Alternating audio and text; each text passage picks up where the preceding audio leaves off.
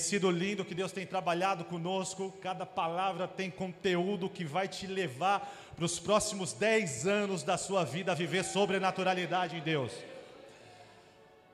E nessa noite Deus vai trabalhar muito com você, não acabou ainda. Deus é um Deus de ciclos completos. Com Ele você tem inícios e fins. Ele começa, ele termina. Aquele que mandou Zorobabel lançar os fundamentos, garantiu a Zorobabel que ele cumpriria o propósito até o final. Ele estava garantindo que Zorobabel terminaria aquilo que ele havia começado. Por quê? Porque Deus sempre termina o que ele começa. Se Deus deu a você um recomeço, Jesus. Se Deus deu a você um recomeço, é porque Ele já projetou o seu futuro completo. Se Ele deu a você um recomeço, é porque Ele já visitou o seu amanhã. Ele viu o seu futuro, Ele completou, e Ele garante que Ele vai te levar a uma realização completa de cada promessa liberada. Meu recomeço precisa ser marcado também por perseverança. Perseverar é confiar no projeto que Ele tem para mim. Ele tem um projeto com você? Tem pessoas de fé aqui nessa noite? Ele tem um projeto com você, então, se Ele tem um projeto com você, você precisa perseverar, porque perseverar é a sua expressão de confiança. Aquele que me prometeu é fiel, então eu preciso perseverar. Ele tem um projeto comigo, ele tem um projeto com a minha casa, ele tem um projeto com a minha família, então eu preciso perseverar. Porque a perseverança é a resposta que eu dou à fidelidade dele. E uma coisa que precisa marcar o nosso recomeço é que não é apenas recomeçar. E essa é uma expressão comum dos nossos dias. As pessoas estão pedindo recomeços em todos os lugares. Mas muitos recomeços não têm base, não têm solidez, não tem rocha, não tem fundamento.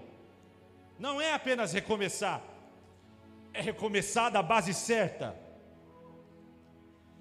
é recomeçar do ponto certo, porque o meu recomeço sem respaldo divino não resolve a equação. Se o que eu estou fazendo não está sendo validado por aquele que me chamou, então a minha perseverança não valerá nada. E eu quero que você grave isso. Perseverar no que Deus não me mandou fazer é perseverar em vão. A chave é perseverar naquilo que Deus me mandou fazer. Para mim, não se trata de perseverar por uma posição, perseverar porque eu tenho um título. Para mim não se trata de perseverar ou batalhar para que o microfone continue nas minhas mãos, para que eu continue com um título em algum lugar, para mim não se trata disso. Não é sobre lutar por uma posição de liderança, ou por um espaço, ou para ser popular. Para Jesus nunca se tratou de ter um título, nunca se tratou de ter fama, não era sobre isso, não era sobre uma posição, sempre foi sobre amar a vontade do Pai. Era, era o alimento de Jesus, ele disse: fazer a vontade do meu Pai é o meu alimento. Para Zorobabel não era uma questão de ego, ah, eu sou o líder aqui, eu que comecei isso, eu que tenho que terminar. Não era esse o ponto. Era sobre o propósito de Deus. Por isso, meu amigo, nunca se apegue ao que você está fazendo. Como assim, pastor? É, não se apegue ao que você está fazendo, não se apegue a um título, não se apegue a uma posição, não se apegue à fama, não se apegue a reconhecimento, se apegue ao propósito de Deus. Levante a sua mão aí do lugar onde você está e diga comigo: Eu quero me apegar ao propósito de Deus. Se tem homens e mulheres de propósito aqui nessa noite, dá um forte aplauso a Jesus.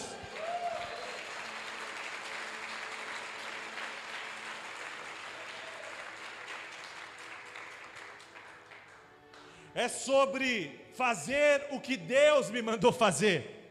É sobre a vontade do Pai, é sobre estar na posição que Ele quer que eu esteja, aonde Ele quer que eu esteja, fazendo o que Ele quer que eu faça. É disso que se trata, sobre amar a vontade dEle. Assim foi com Zorobabel, assim foi com Cristo, assim deve ser conosco nessa noite.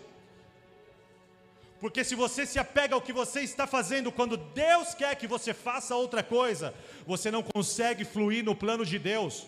Porque de alguma maneira o seu ego se apegou a alguma coisa que Deus não está mais ali. E se trata de se mover com Deus, não só em nome de Deus, porque Ele não te chama para fazer as coisas em nome dEle, mas para andar com Ele. Tem alguém aqui comigo nessa noite?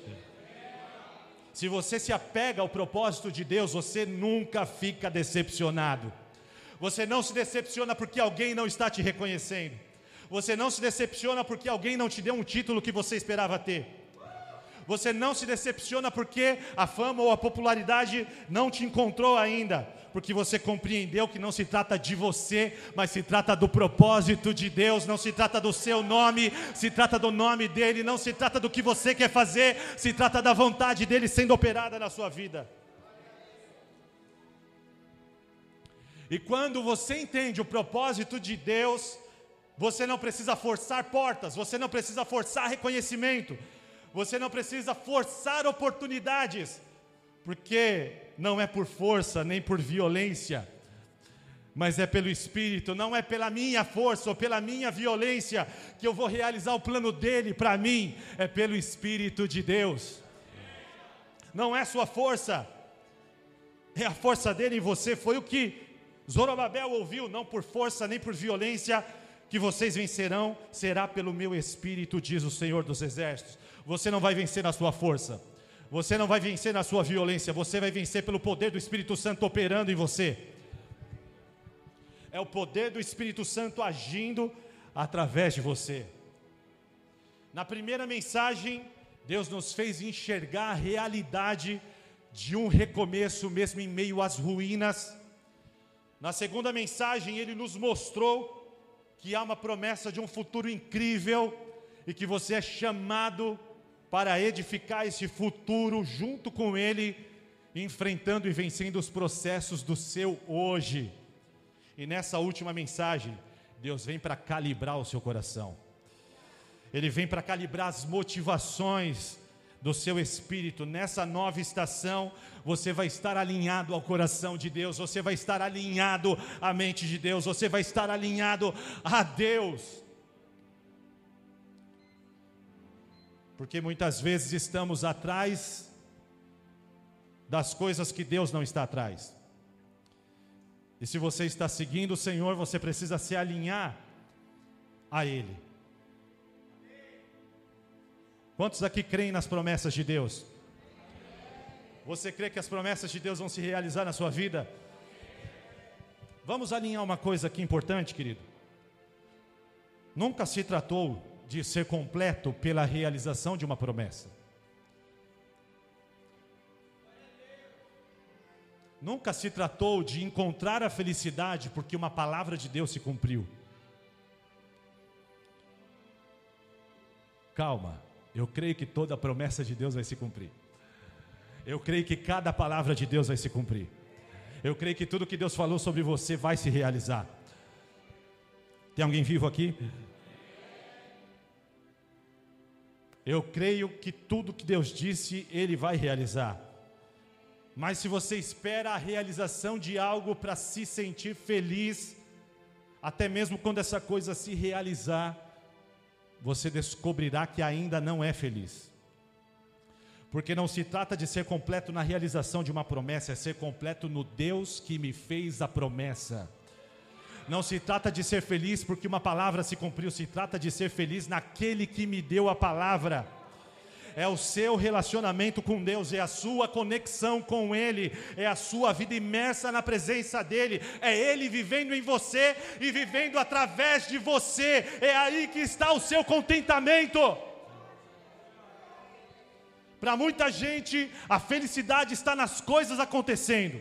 E se elas não acontecem, elas não estão felizes. Mas para os filhos de Deus, a felicidade não está nas circunstâncias, a felicidade está na presença de Deus vivendo em mim.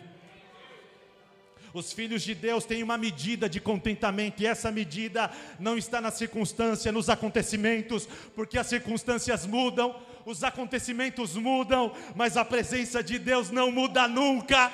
Aquela presença que habita em mim nunca passará, nunca mudará.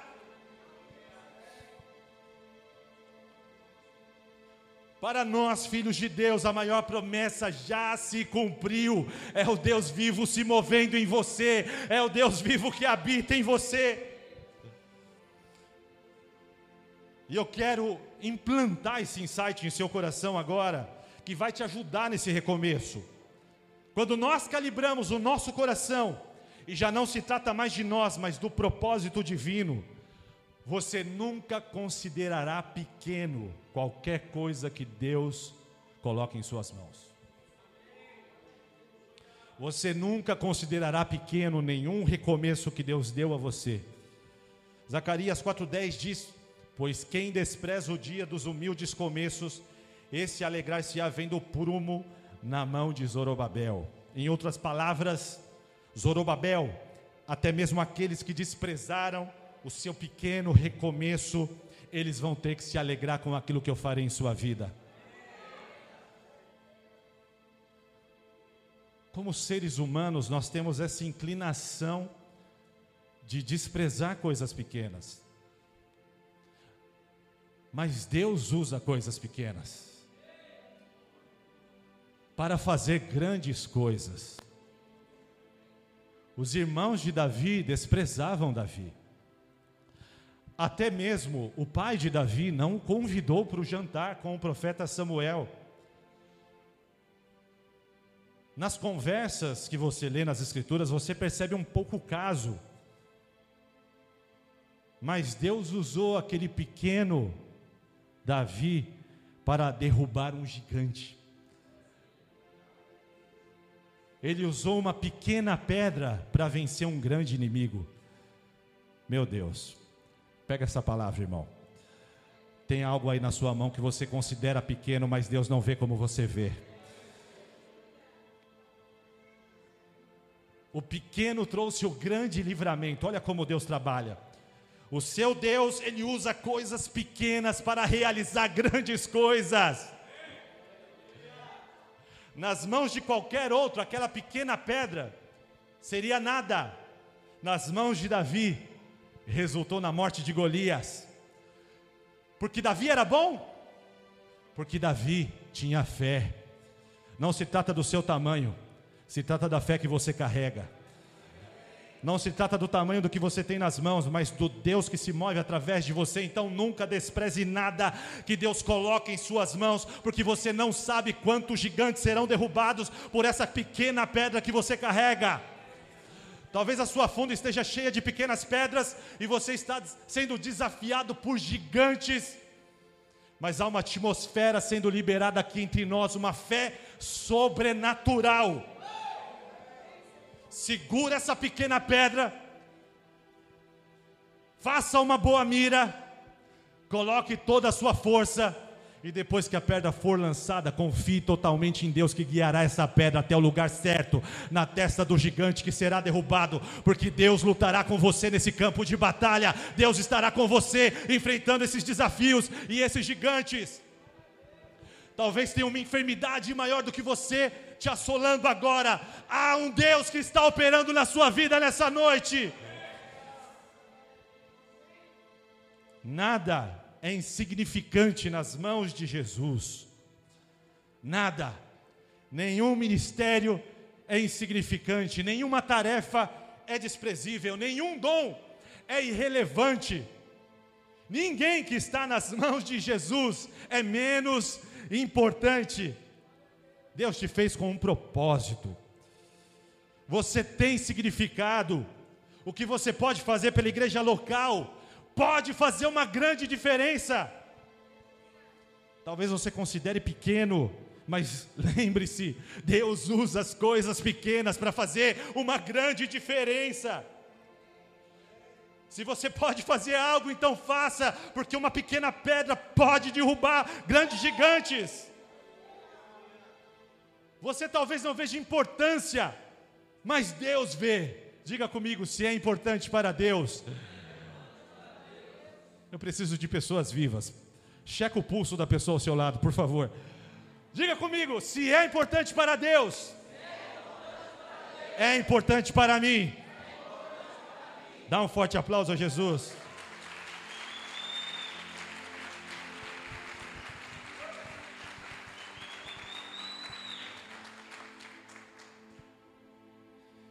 Abra sua Bíblia em Mateus 25, 14.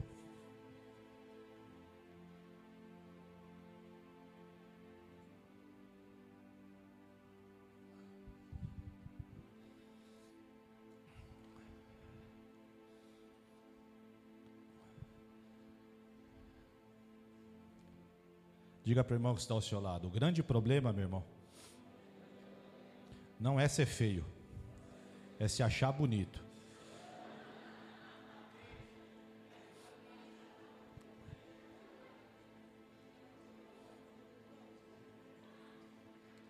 Quem já achou, me dá um amém. O reino dos céus pode ser ilustrado também com a história de um homem que ia para um outro país e então reuniu seus servos e confiou-lhe os seus bens. A um deu cinco talentos, a outro dois e a outro um, divididos de acordo com a competência deles, e então partiu para sua viagem. O homem que recebeu cinco talentos saiu imediatamente para negociar e ganhou outros cinco talentos. O homem que tinha dois talentos ganhou outros dois talentos. Mas o homem que tinha recebido um talento saiu e cavou um buraco no chão e escondeu o dinheiro para guardá-lo em segurança. Nós estamos caminhando para o fim dessa mensagem. Você vai ser marcado agora por algumas revelações que vão destravar o seu potencial. Diga para o irmão que está ao seu lado, deixa o Espírito Santo fluir na sua vida agora. Nesta parábola dos talentos, nós vemos que dois servos foram bem, eles empreenderam bem, eles pegaram o que haviam recebido e trabalharam, eles negociaram e multiplicaram, e no tempo determinado eles voltaram com um bom resultado, com um bom relatório para o seu senhor. O último servo, ele considerou a sua capacidade insignificante. Ele também considerou o talento colocado em suas mãos de menor valor em comparação, diga comigo, comparação. Ele comparou o talento que ele havia recebido com o que os outros haviam recebido e por fim, o que ele fez foi enterrar aquele talento. E o triste é o final daquele homem. Em Mateus 25, 27 em diante diz: Você devia pelo menos ter posto o meu dinheiro no banco, de maneira que eu pudesse ganhar algum juro. Tirem o talento deste homem e deem ao homem que tem dez. No versículo 30. E joguem o servo inútil lá fora no escuro, e ali haverá choro e ranger de dentes. Se aquele servo ao menos soubesse que Deus usa as coisas que não são para confundir as que são, se ele soubesse que Deus usa coisas pequenas para fazer grandes coisas, se ele soubesse que nada que está nas mãos de Jesus é insignificante, ele jamais teria enterrado aquele talento. Tem pessoas enterrando o talento aqui porque estão ouvindo os pensamentos errados enterrando talentos aqui porque estão sendo governados pelas emoções erradas. Não havia nenhum problema com a capacidade daquele servo, não era um problema de capacidade. Por quê? Porque o Senhor havia feito a distribuição de acordo com a capacidade de cada um. Cada um deles recebeu de acordo com a sua competência. O problema não era a capacidade. O problema também não era ter recebido apenas um. Não era uma questão de quantidade. Porque receber um não é desmérito, era a proporção exata. Diga para o irmão que está ao seu lado: Deus trabalha na proporção exata.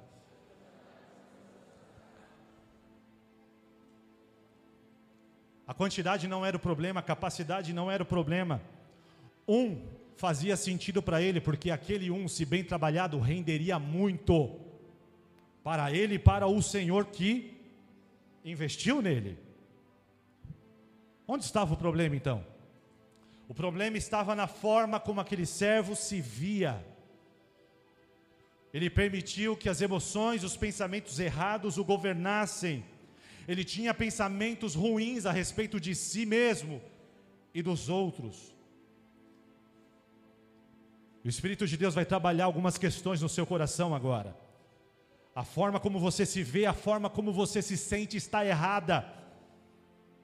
Você se vê de uma maneira que o que Deus deu a você é bloqueado. Nessa noite, rompa com esse sistema de pensamentos e emoções que te paralisa. Nessa noite, quebre esse bloqueio em sua alma. Não deixe isso governar você. Se levante para ser o homem que você nasceu para ser. Se levante para fazer aquilo que Deus te chamou para fazer. Tire essas ataduras das suas mãos. Não é um problema de potencial. Não é um problema de capacidade. Não é um problema de quantidade Alguns de vocês estão dizendo: Deus deu àquela pessoa algo tão grande, mas a mim não deu nada. Não! Você está se vendo errado, Ele te deu a proporção exata. Se você trabalhar bem com isso que você recebeu, vai ser poderoso na terra, vai fazer uma grande diferença, vai libertar muita gente, vai trazer muita graça para Deus e para vidas.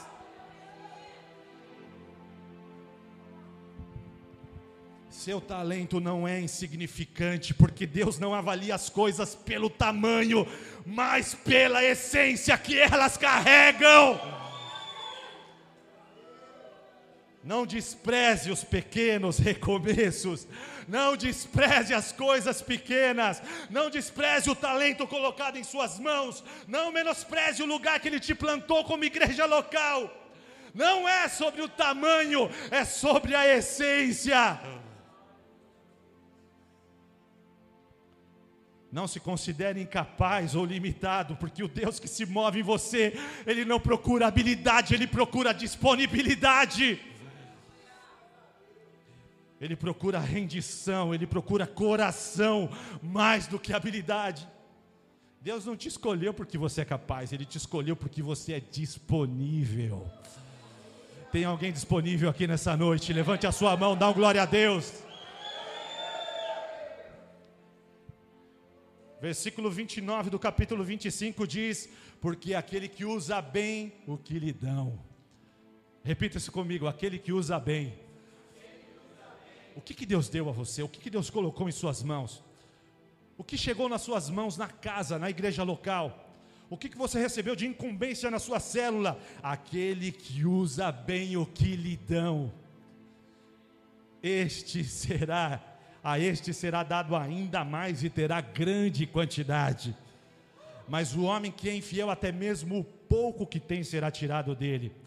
Alguns conselhos para você, segura aí, se você está anotando, anote. Mantenha-se disponível para Deus e para o seu reino.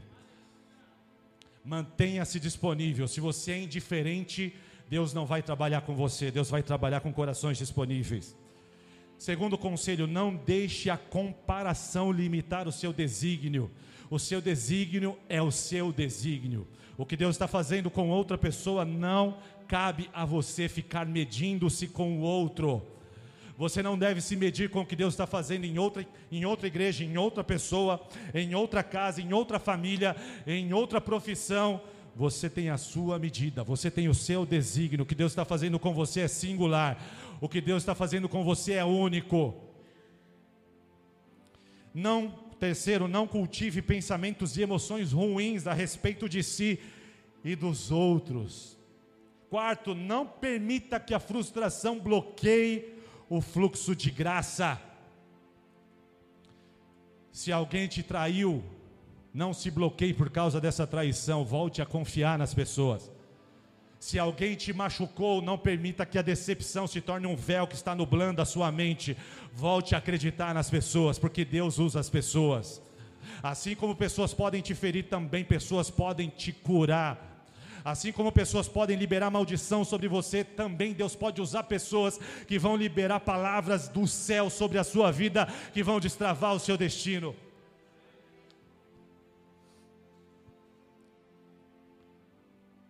Quinto, pequenas coisas podem conter grandes recompensas. O que, que você pode fazer por Deus, pelo seu reino, pela igreja local, pela célula? Pequenas coisas vão fazer grandes estragos no inferno. Tem alguém aí comigo? Sexto, e aqui eu penso ser muito importante nos dias de hoje, e eu quero que você repita comigo: diga, quem está ocupado desenvolvendo o que recebeu de Deus, eu quero um pouquinho mais de ânimo. Amém? Eu quero um pouquinho mais de fogo. Tem fogo aí? Diga para o irmão que está ao seu lado: tem fogo aí, irmão? Então vamos lá. Quem está ocupado, desenvolvendo o que recebeu de Deus, e contribuindo na igreja local,